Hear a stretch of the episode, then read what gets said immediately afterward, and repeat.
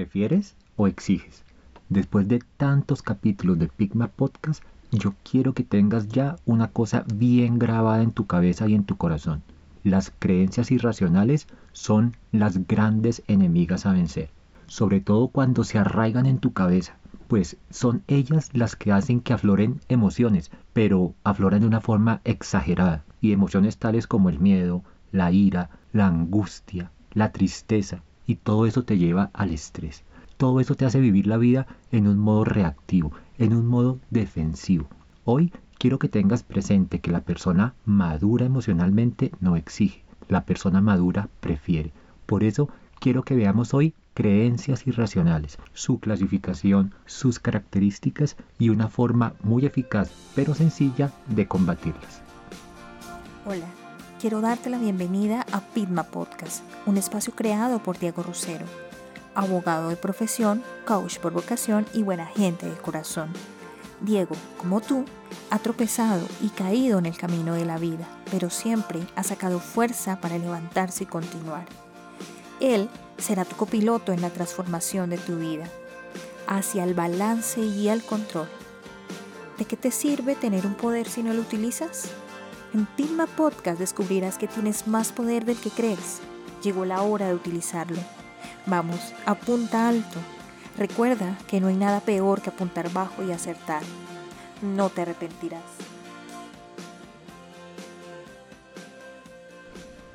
Hey, ¿cómo estás? ¿Quieres que te diga una cosa? De todo corazón, quiero que en tu vida todo vaya bien. Y si no, hazme el favor y te detienes un segundo. Regálate unos minutos para ti. Seguro que allí vas a lograr crecer, pues en ese espacio vas a poder respirar hondo y vas a pensar sobre todo en esto. Dentro de ti ya tienes todo para ser feliz. Solo basta con que hagas unos pequeños ajustes. Gracias por estar aquí. Ese gesto me indica que para ti tu crecimiento personal es muy importante. Y eso, en el caótico y veloz mundo actual, es valioso y digno de aplauso. Hoy quiero compartirte, parece mentira, el episodio número 21 de Pigma Podcast.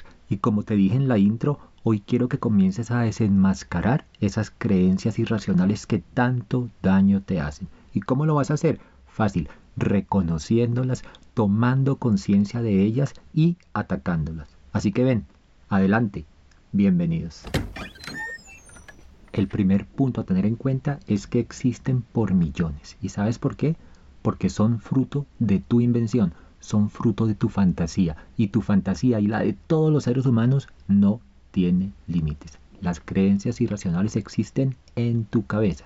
Afortunadamente, existen personas como el doctor Albert Ellis, quien toda su vida se dedicó a estudiarlas y a través del análisis de cientos, o por qué no decir, de miles de casos, llegó a clasificar estas creencias irracionales y lo hizo en tres grandes grupos.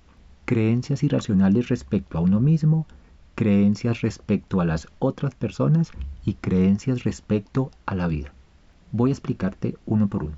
Las creencias irracionales respecto a uno mismo es cuando te expresas de forma eh, debo hacerlo todo bien, debo rendir al 100%, debo ganar la aprobación de todos los demás, no me puedo permitir fallar. El segundo grupo son las creencias respecto a otras personas. Él debe tratarme de forma justa. Ella debe ser considerada conmigo. Tú, tú debes actuar conmigo de una forma adecuada. Y el tercer grupo son las creencias respecto a la vida. Las cosas de la vida me deben ser favorables. La vida debe ofrecerme unas buenas condiciones para que yo consiga aquello que quiero, pero sin ninguna incomodidad. Es que en la vida no debería haber trancones, en la vida no debería haber malos conductores, ni filas en supermercados, ni impuestos por pagar, etc.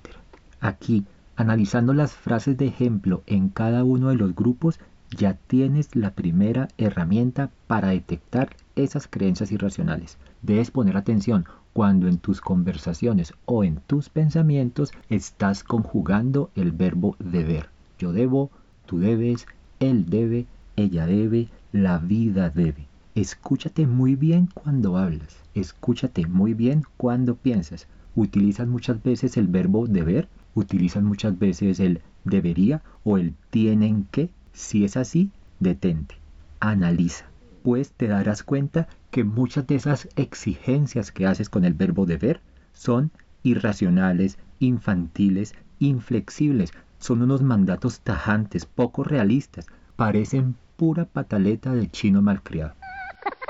Oye, ¿y si les tuerces el pescuezo? ¿Si les das la vuelta? ¿Si las vuelves racionales? Entonces esas frases serían de este tipo. Respecto a las creencias de uno mismo, me gustaría hacerlo todo bien, pero pues no necesito la perfección al 100% para disfrutar de mi vida. Respecto a los demás, me gustaría que él o ella me tratasen bien, eso sería genial, pero los pensamientos y las acciones de los demás escapan a mi control, son de ellos, no puedo controlarlos.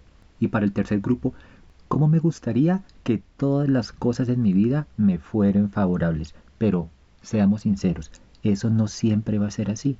¿Quién te dijo, quién nos dijo que el universo está para satisfacernos en todo? Tenemos que aceptar un poco de imperfección y esa imperfección pongámosla a jugar de nuestro lado.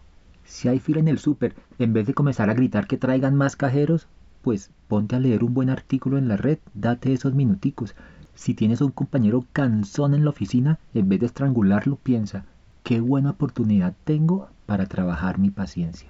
Si hay un trancón, hombre, aprovecha esos minutos para escuchar buena música o un buen podcast como este. Si hay fila en el banco, te voy a contar una historia. A mí me encantaba que hubiera filas en el banco, pues eso significaba que tenía 30 o 40 minutos de lectura ininterrumpidos. Tan es así que una vez estaba terminando La ladrona de libros, me acuerdo tanto, y entré a un banco, había fila, me puse feliz porque iba a poder terminar mi libro y pues fue tal la emoción que en plena fila comencé a llorar. Qué chillada la que me pegué. Pero pues no importaba el momento, la gente se preguntaba qué le pasa a ese tipo, pero no importa. Yo estaba disfrutando de mi momento, de mi lectura, mientras otra persona estaba vociferando que traigan, que pongan más cajeros, que qué atención tan mala en ese banco. En fin, aprovecha las imperfecciones que te trae la vida misma. Ponlas a jugar de tu lado. Si te diste cuenta, la estrategia es sencilla. Darle la vuelta no es más que cambiar el verbo que conjugas. Cambia el verbo deber, cambia esos debería por me gustaría, por el verbo gustar. Porque te repito, una persona madura no exige, una persona madura en su parte emocional prefiere. Ten presente esto, las exigencias irracionales son la base de tu debilidad emocional. Piénsalo, es lógico, pues cuando llenas tu vida de exigencias irracionales, tajantes, infantiles, y estas, precisamente por ser así de ilógicas, no se cumplen, allí, allí es cuando te vuelves vulnerable, pues allí es cuando comienza a salir la ira, la frustración, la ansiedad, la tristeza y el estrés. Los italianos tienen en su idioma una expresión para este tipo de personas. Ellos hablan del iluso deluso, algo así como el iluso desilusionado. Es esa persona que se aferra tanto a que el mundo sea como ella quiere que sea, que cuando no lo logra se vuelve neurótico, se frustra, se vuelve ansioso y se deprime.